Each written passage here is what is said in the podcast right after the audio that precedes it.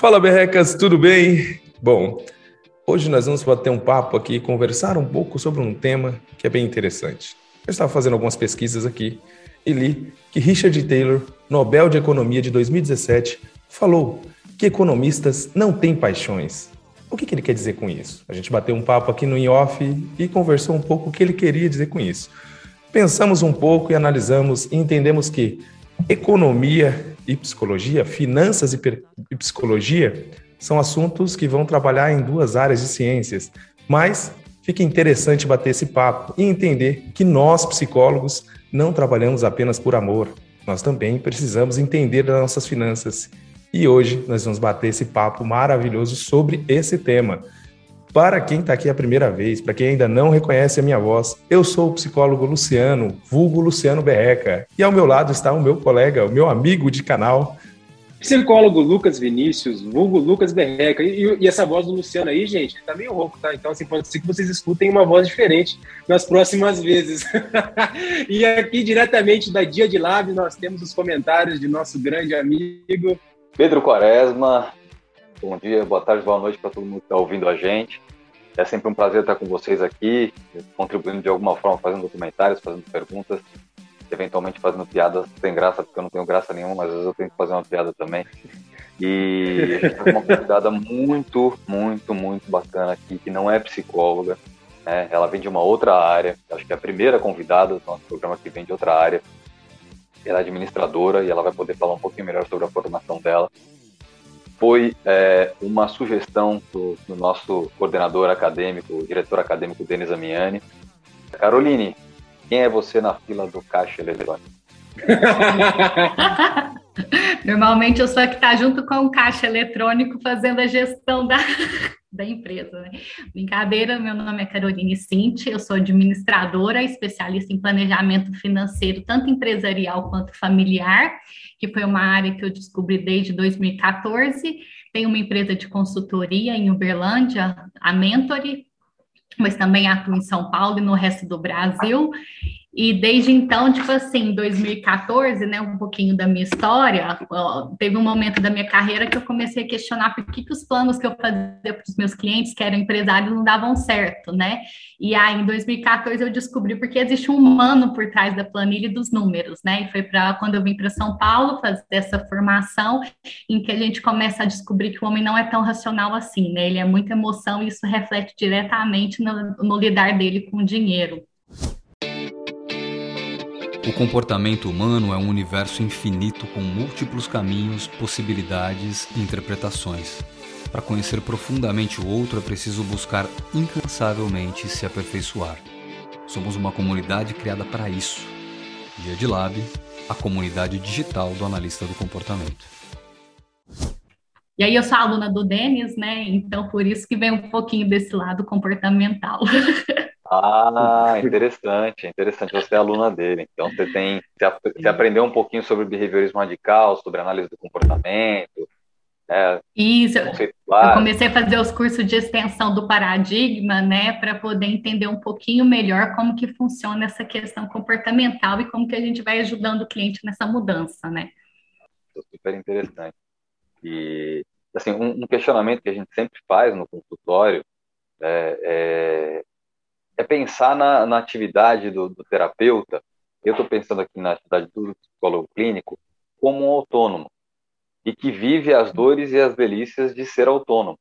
Né? E quais são essas dores? Né? Uma delas é, é eu vou começar pelas delícias. Né? Quais são as delícias? É ter liberdade, é, escolher o teu tempo, escolher quanto você trabalha, como você trabalha, se você quer ou não tirar folga numa sexta-feira, se você quer deixar uma terça-feira inteira livre, né? Então, você tem algumas é, decisões mais autônomas do que quando você é CLT, por exemplo. Né?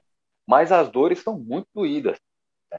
O, o, o, terapeuta acaba ficando um pouco preso, né? Ele fica, ele fica preso, ele, ele, ele quanto mais trabalha, mais ganha, e ele acaba é, pautando os gastos dele por quanto ele ganha, ele precisa ganhar mais e mais, mais.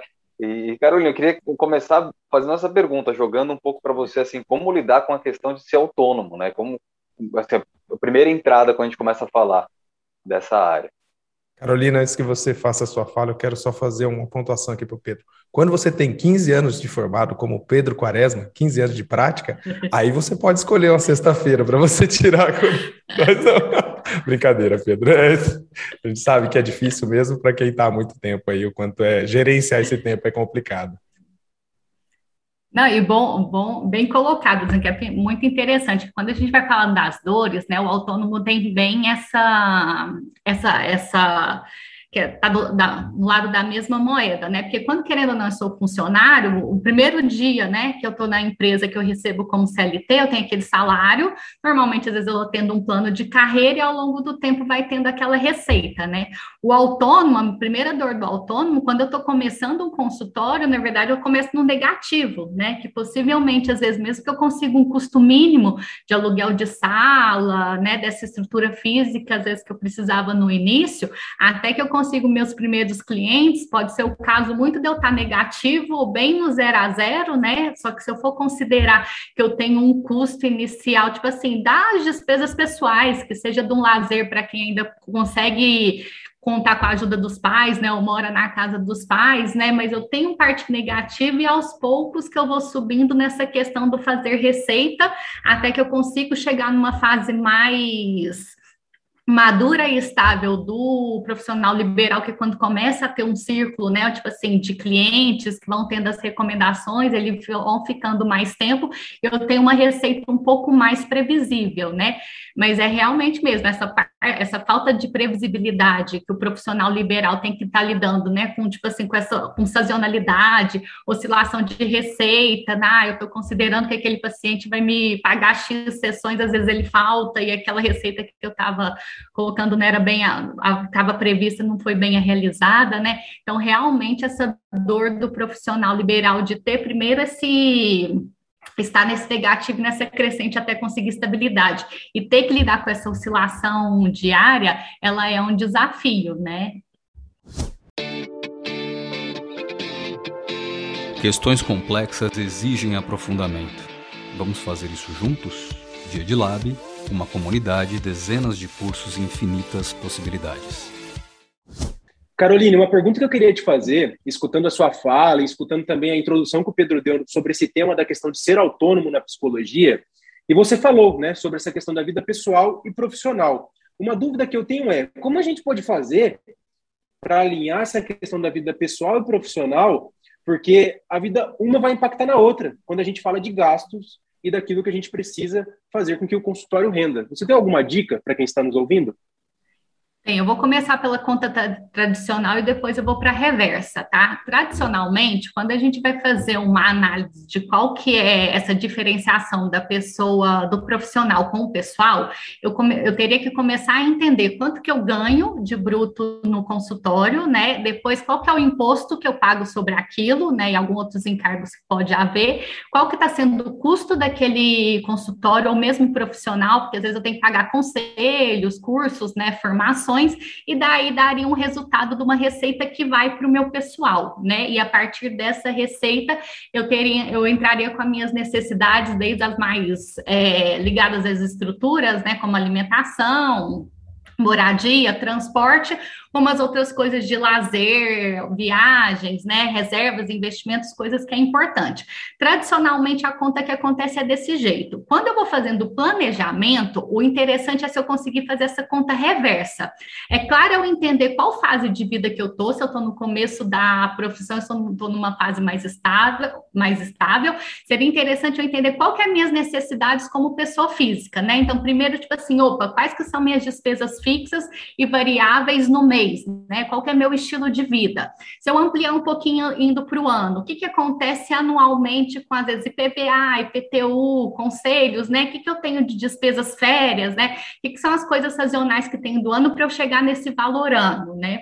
Um pouquinho disso, que, que eu precisaria de reserva para contar, às vezes, pago INSS, no pago, né? Quais que são os meus investimentos, o que, que eu estou querendo fazer nessa parte patrimonial.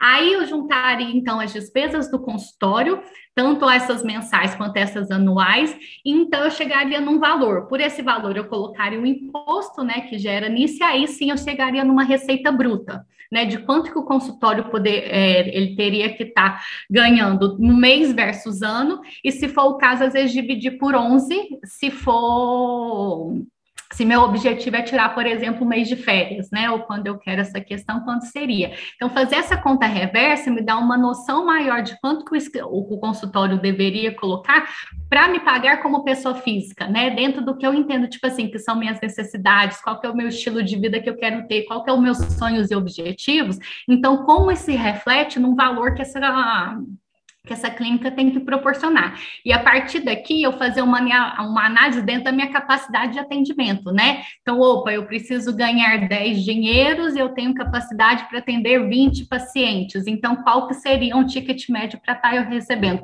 Ou por paciente ou por consulta? Eu, eu, queria só fazer um comentário, desculpa até atrapalhar sua fala, Carolina, que é o seguinte, Mas, por que, que você não faz parte das grades aí dos cursos de psicologia que existem no Brasil afora? Fala para mim. Pode falar, Pedro. Eu vou emendar, eu vou emendar na, na comentário do Lucas, hum. né, Carolina? É super interessante porque dentro da, da psicologia clínica a gente tem uma, uma figura é, emblemática que é a figura do supervisor que é quem ajuda os mais jovens a, a se estabelecer profissionalmente, a, a, tomar decisões na carreira. O supervisor acaba tendo uma função também de mentor de carreira de quem ele supervisiona, e não só é, de supervisionar caso a caso, né? Então, é, só para é, se acompanha, mas assim, então Sim. eu recebo um caso de transtorno do pânico, estou atendendo aquele caso, mas estou patinando, estou com dificuldade, vou discutir com o meu supervisor sobre aquilo para ele me ajudar a analisar melhor o caso. A partir do momento que eu fico mais íntimo, ele vai me ajudar também financeiramente. Ele vai dar algumas regras, e aí, aí entra a pergunta, né? É, é porque algum administrador não entra na grade? Porque o, o supervisor chega falando: olha, é, você tem que trabalhar até antes de ficar cansado. Quando você fica cansado, você começa a render menos. Você tem que ter um dia livre na semana para fazer suas coisas. Né? É, você tem que reajustar a consulta de tanto e tanto tempo. Tem, tem jeitos de fazer.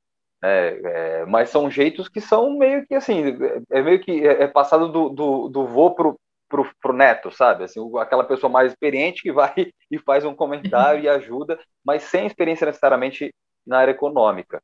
Né? Então, como é que você acha que você poderia ajudar os psicólogos? Ô, Caroline, antes que você comece, eu quero. Ah, vamos, vamos, falando aqui, vamos falar também.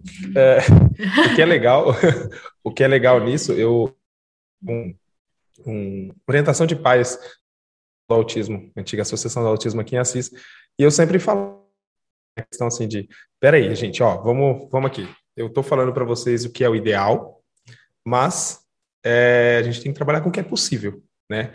E quando a gente fala esse, esse, esse exemplo que o, que, o, que o Pedro deu, né, de a pessoa que está ali há mais tempo, o supervisor, que ele vai te dar algumas dicas, algumas coisas, para a pessoa que já está há um tempo no mercado, já conhece mais ou menos como é que funciona ali o, o contexto do consultório, a gente consegue enxergar uma variabilidade gigantesca ali de possibilidades que podem fazer com que dê errado ou com que dê certo, né? A pessoa que está começando, ela ainda não tem essa. Esse, e às vezes uma coisa que funciona para mim não funciona, funciona, o que funciona para o Pedro não funciona para mim, ou o contrário, né? Para o Lucas também. Então, é, da, da área dessa, do nosso lado, né, como supervisor ou como supervisionando, fica, a gente fica nesse contexto, né, de, de falar, e meio que por testagem, né? Na, funciona assim também por aí?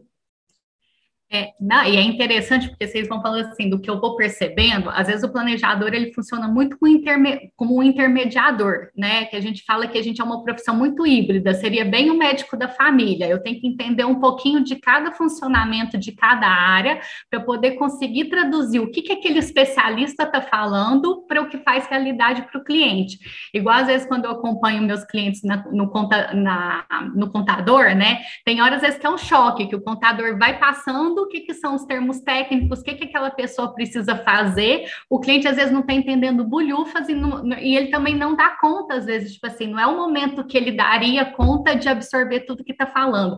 Então é bem isso mesmo, tipo assim, às vezes a gente tem o o tal do comportamento por regras, né? Esqueci do termo que a gente usa na comportamental, né? Às vezes, quando eu estou lidando um, com uma área que é muito diferente da minha, né? Que é o técnico da outra pessoa, vira um comportamento de regras e não ligado, às vezes, o que faz sentido para aquela pessoa. Então, o administrador, né? O planejador, ele vai muito para entender qual que é a condição daquela pessoa, né? Dentro do que faz sentido no contexto de vida dela e quais que são as possibilidades e sempre fazendo um equilíbrio, né? Porque querendo ou não, o equilíbrio vai ser sempre ligado, tipo assim, as necessidades que a pessoa tem, mas os riscos que ela está correndo, né? E os sonhos e objetivos. Então, tem, tem sempre que estar tá sensível. O que, que é aquilo que a pessoa, o tal do conflito do pode, quer e preciso, né? Porque se tudo tivesse certo, não teria um conflito, né?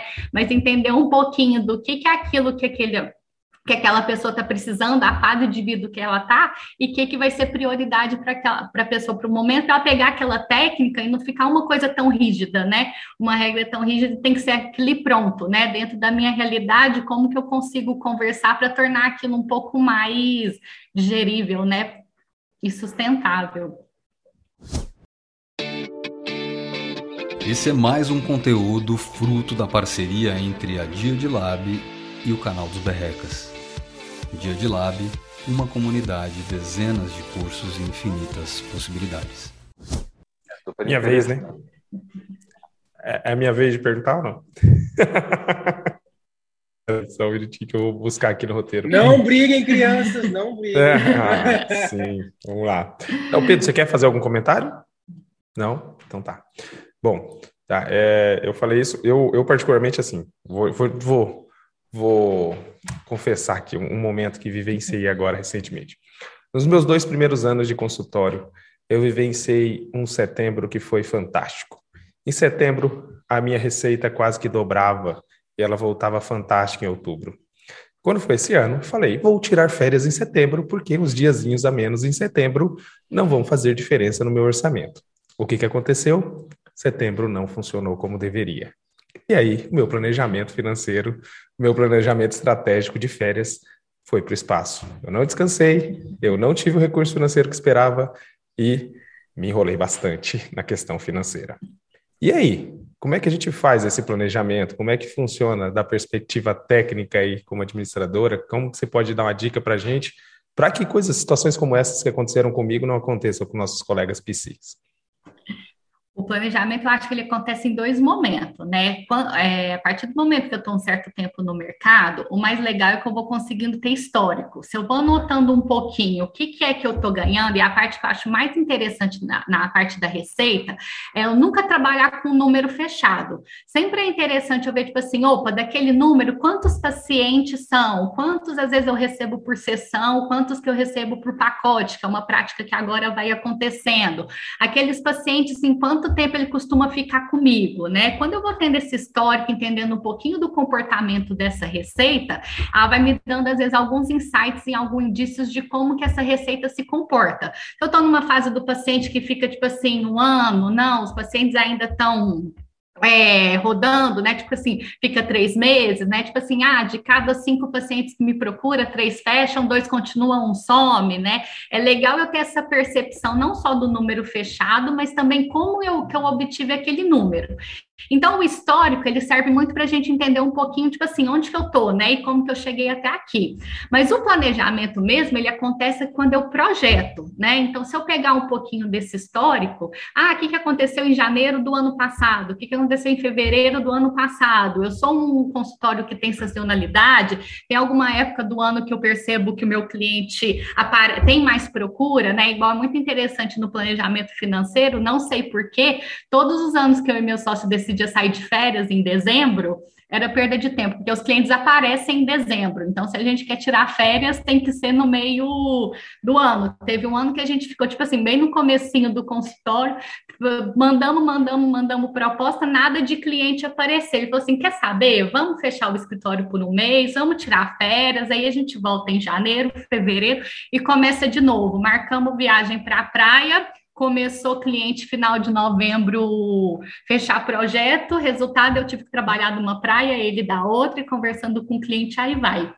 Mas o planejamento, ele funciona muito desse projetado, eu entender um pouquinho o que, que aconteceu, mas principalmente projetar os próximos meses, né? Opa, então o que, que eu imagino que vai acontecer de receita? O que, que eu imagino que vai ter de despesa?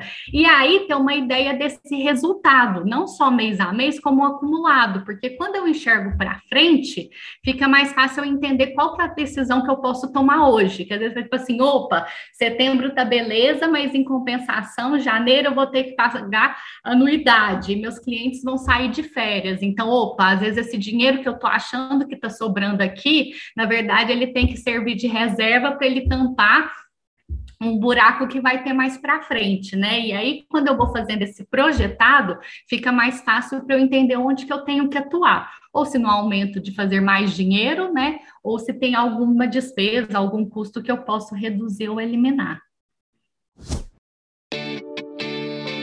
O comportamento humano é um universo infinito com múltiplos caminhos, possibilidades e interpretações.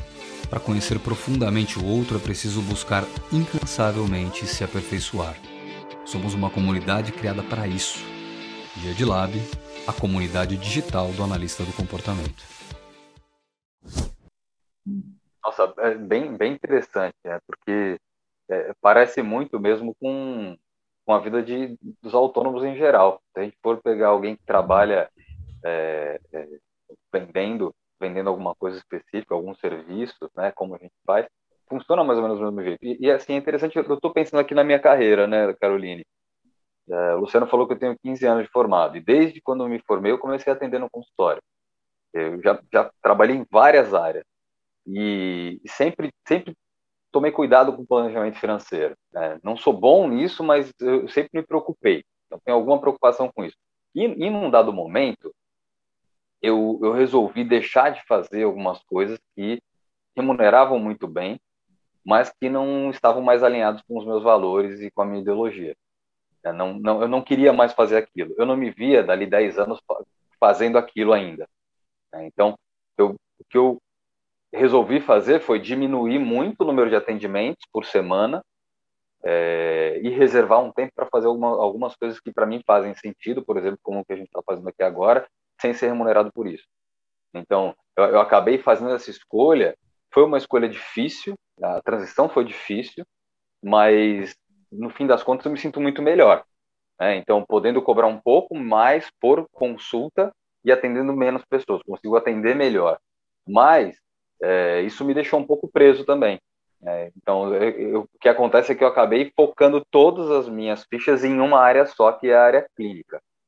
É, e aí vem minha pergunta. Falei bastante, mas para fazer uma pergunta. Muita, muitos é, consultores de investimento e tal, né, financeiros, falam: olha, você tem que conseguir diversificar suas fontes de renda. Como é que você acha que um psicólogo poderia ir nessa área? Como diversificar as fontes de renda? Como, como fazer isso para ter uma vida mais segura financeira?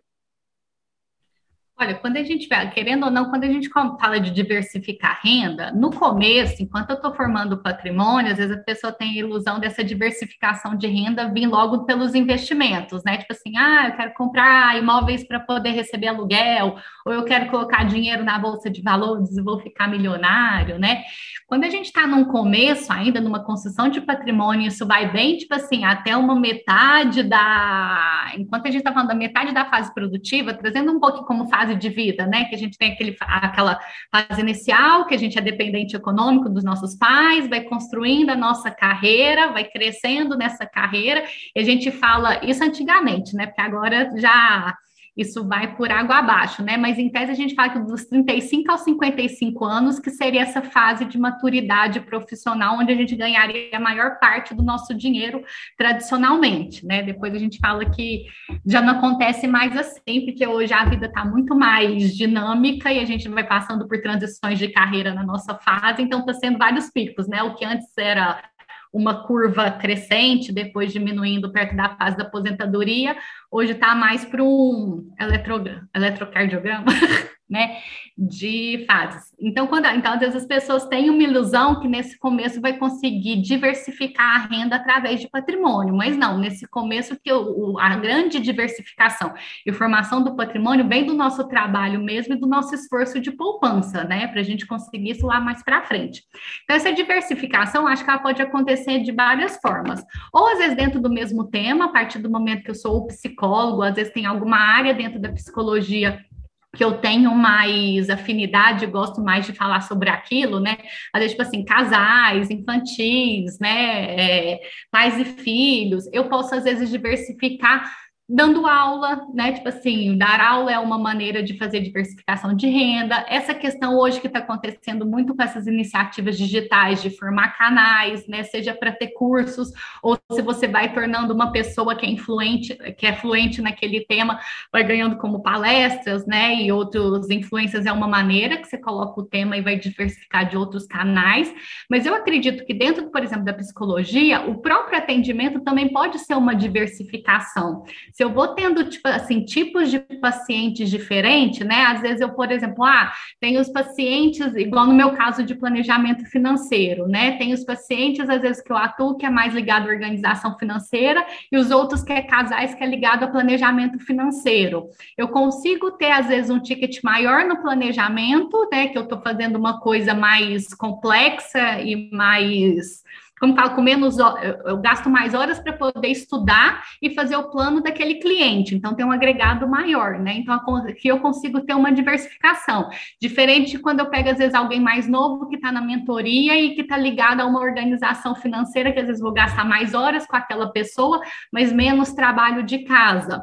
A gente pode diversificar também, às vezes, formando grupos, né? Dependendo da atuação que eu consigo fazer, eu consigo criar grupos e atender essas pessoas em grupo. Eu acho que dentro do atendimento, só o fato de eu não estar recebendo de um único cliente, né? Eu estou recebendo, às vezes, de 5, 10, 20, 30, de acordo com é a minha capacidade, eu acredito que ali tem uma diversificação, sim, em relação ao atendimento, né? Mas eu, né? E aí pesa também, fala, tipo assim, opa, mas eu tenho outros talentos que eu gostaria de diversificar, e às vezes eu consigo escalar isso, às vezes escrevendo, né, criando criando blogs, né, tipo assim, ou colunas, ou dando aula de um talento que eu imagino que eu também tenho, e aí ver como que essa diversificação chega, né? Se ela está sendo diversificada por uma paixão ou porque lá, às vezes, eu tenho uma oportunidade de ganho maior, né? Vai depender muito do, do, do custo-benefício, né? o que, que realmente está pesando naquela diversificação que eu estou querendo, se é, é pelo coração ou se também pelo financeiro.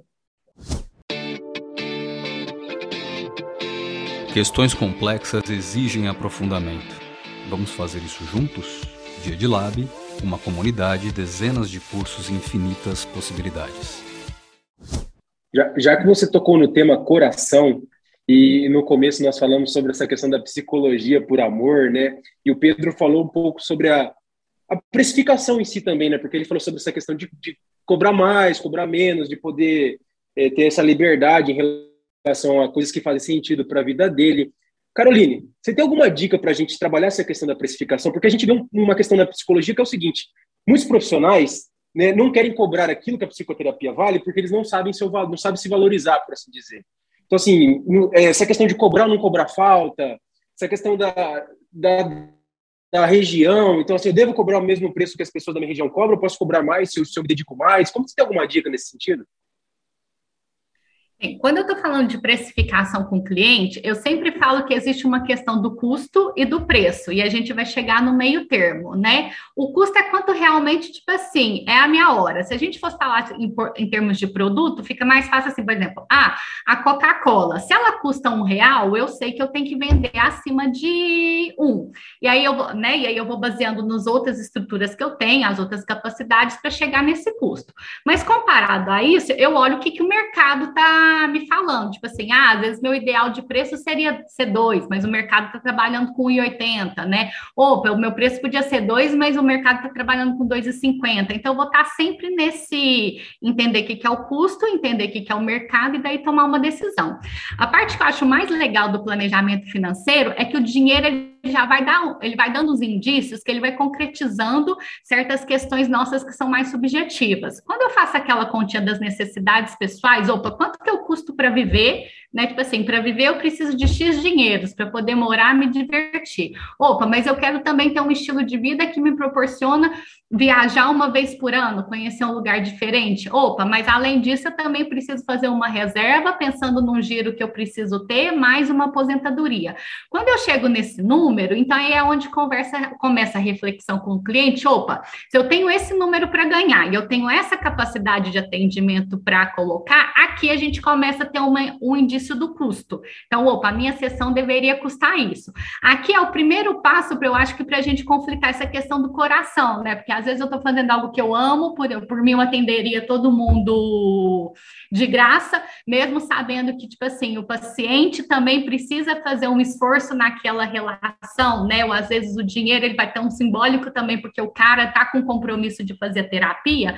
Então, acho que a questão do custo, quando a gente começa a entender que, que, é o meu estilo de vida e o que, que é minhas necessidades, eu acho que é o primeiro passo para o psicólogo e para outro profissional liberal tomar um pouquinho de atitude, falar tipo assim, opa, eu preciso daquilo, então eu já não posso ser de graça, né? A coisa aqui vai ter que ter um outro tom de conversa, né? Eu preciso entender o que, que é essa necessidade que eu preciso. Com base nisso, então, aí eu vou fazer um confronto com o público, né? Então, dentro do que eu imagino que é o custo de sessão que eu deveria receber, aquele público que eu atendo hoje, ele consegue pagar pagar o meu preço, né? Porque que eu posso descobrir tanto que está coerente, então o estilo de vida que eu quero ter, mas o público que eu estou atendendo, às vezes ele consegue me pagar, às vezes o que eu estou vivendo nesse momento a agenda que está vazia então, eu tenho que trabalhar mais para esperar ter, tipo assim, né, esse crescimento, conseguir me divulgar mais para poder ter essas, é, ocupar uma parte minha que está ociosa, mas eu vejo que aquilo está equilibrado, ou muitas vezes eu me deparo, tipo assim, opa, para o estilo de vida que eu quero ter, esse paciente aqui não dá conta. Eu preciso, então, fazer uma migração de público, né? Então, tipo assim, opa, eu estou vendo que às vezes o meu público tem 50% que me paga o preço que eu quero, 50% que está abaixo. Então, às vezes eu vou precisar entender melhor como como que eu vou diminuindo essa agenda com valores menores e trazendo público, né? Então, eu vou chegando naquelas coisas que é mais difícil, mas que a gente precisa passar,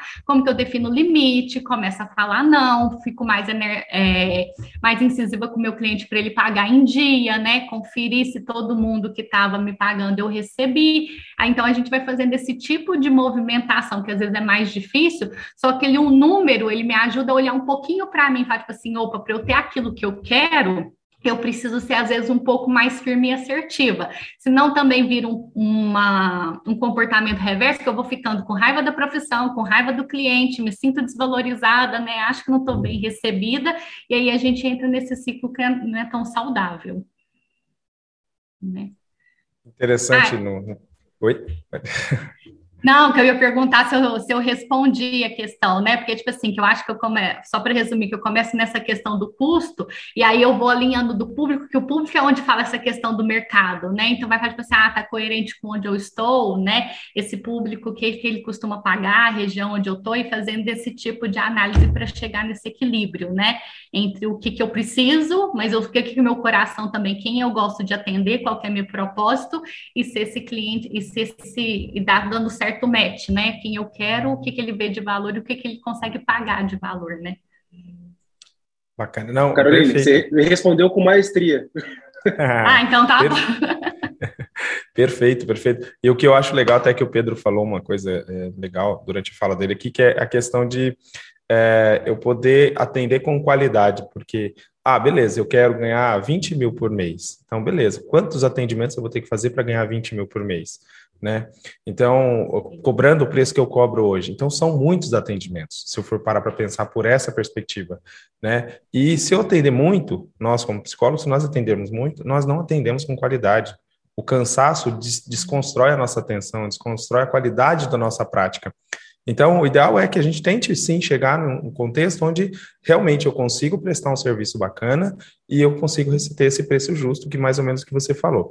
O, quando eu trabalho ansiedade, eu vou, vou dar uma viajada, tá, gente? Ah. Quando eu trabalho ansiedade dentro do consultório, eu sempre trabalho uma coisa que, que eu acho que é interessante, que são objetivos futuros, que é você ter essa base, essa ligação entre o presente e o futuro. né? E o que eu faço hoje tem que ter sentido para daqui a algum tempo, né? Então, porque daí me, me gera um pouco mais de satisfação e motivação, né? Por assim dizer, né? Sendo um pouco mentalista. Licença poética para ser mentalista aqui. É, e aí, é, tem uma passagem de, um, de, uma palestra do, acho que do, do Clóvis, do, do Cortella, não, Cortella? É do Clóvis de Barros. Acho que é do Cortella. Que ele fala do, do quando Alice cai na toca do coelho, e, na, e aí ela está correndo atrás da lebre e ela encontra o gato e pergunta para o gato: para onde vai essa estrada? Aí ele diz: para onde você quer ir? Ela diz: eu não sei, eu estou perdida. E ele responde iconicamente dizendo: para quem não sabe para onde vai, qualquer caminho serve. Eu falo isso porque isso, ao meu ver, ajuda a aliviar a ansiedade quando eu não tenho, quando eu tenho planejamento da minha vida, quando eu não preciso lidar com imprevistos. E eu estou falando, fazendo toda essa introdução para te fazer uma pergunta. E aí? Porque pelo que você tem falado aqui para gente, na questão financeira funciona também um pouco dessa forma, né? E como que a gente faz isso? Como que a gente alinha esses objetivos? Como que a gente alinha essa, esse controle financeiro? Não, totalmente, né? As pessoas às vezes têm uma ideia que o planejamento financeiro é ou controlar a despesa, ficar anotando o que, que gastou, né? Ou às vezes mexer um pouco com investimento, né? Aquela coisa de ações, de CDBs, aquelas letrinhas do mercado financeiro.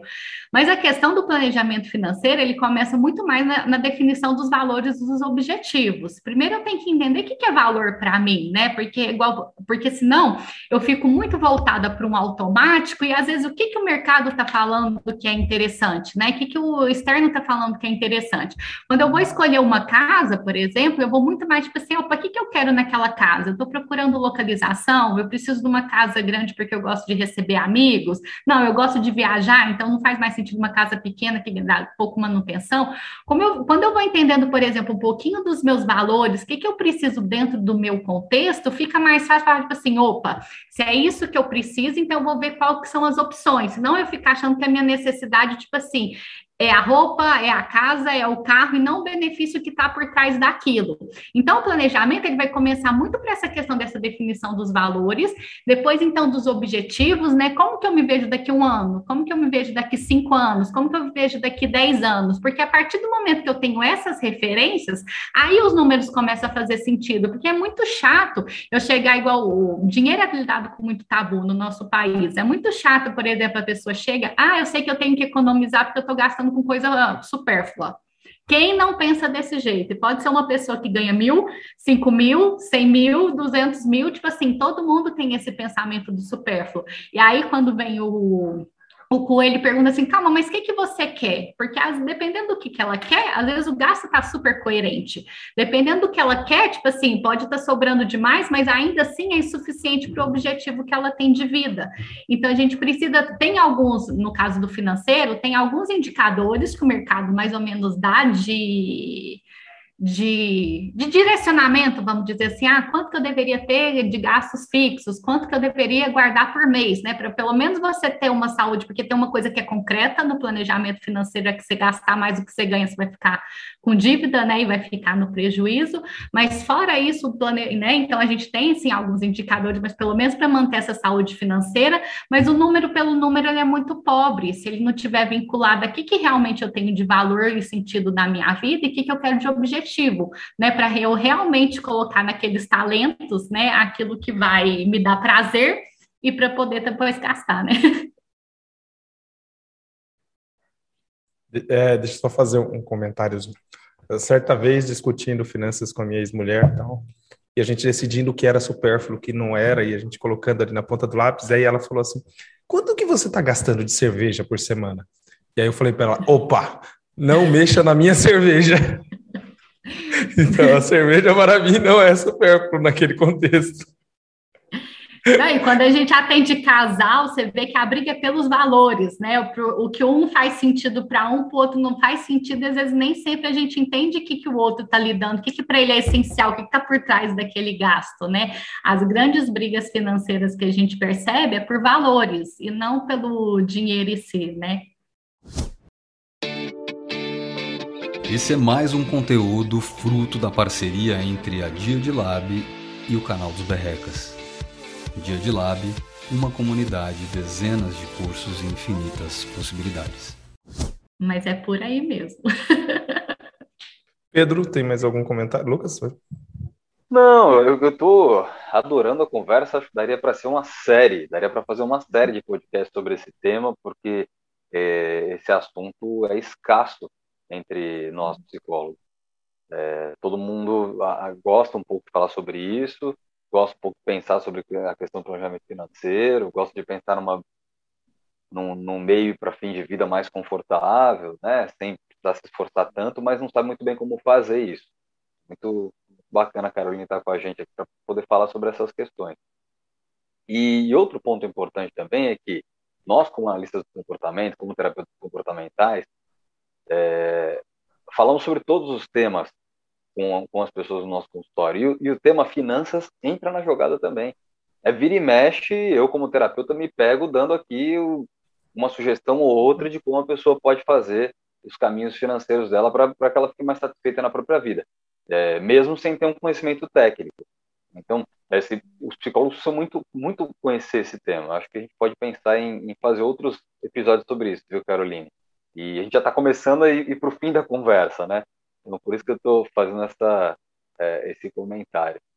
Não, eu sou totalmente aberta. Eu acho sim, tipo, é, quando você fala da questão da finanças com psicólogo, na verdade, a educação financeira eu acho que ela é carente para todo mundo, né?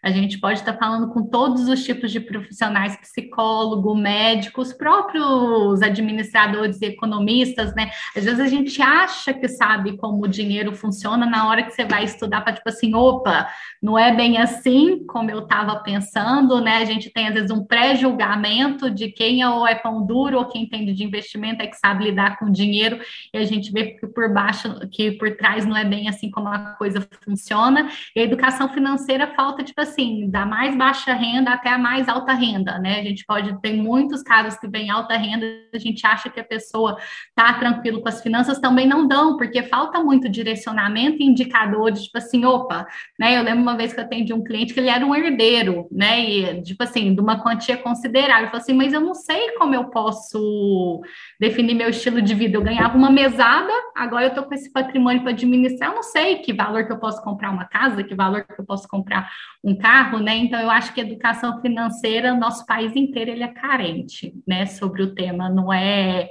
não é de nenhuma profi nenhum profissional especificadamente, não, né? E tanto é que isso reflete que aparece nos consultórios pelo cliente também, né?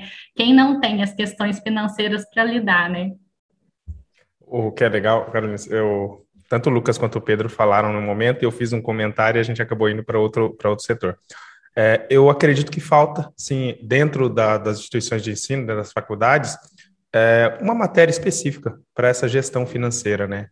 Para essa gestão, é, acho que em, em, o termo é um pouco, pouco complicado, mas essa gestão empresarial do recurso sim. financeiro como autônomo várias profissões vão trabalhar como autônomo e elas e eles saem da faculdade sem saber ser empreendedor, né, por assim dizer, dentro da, da, da, prática autônoma. Falta, a gente, a gente sai da faculdade muito cru, a gente não tem, às vezes, o mínimo de conhecimento técnico e básico, né, para a gente poder ter um pouquinho de conceito para poder analisar o que é que é, faz sentido para mim. A gente fica muito vendido quando a gente vai para o mercado de trabalho.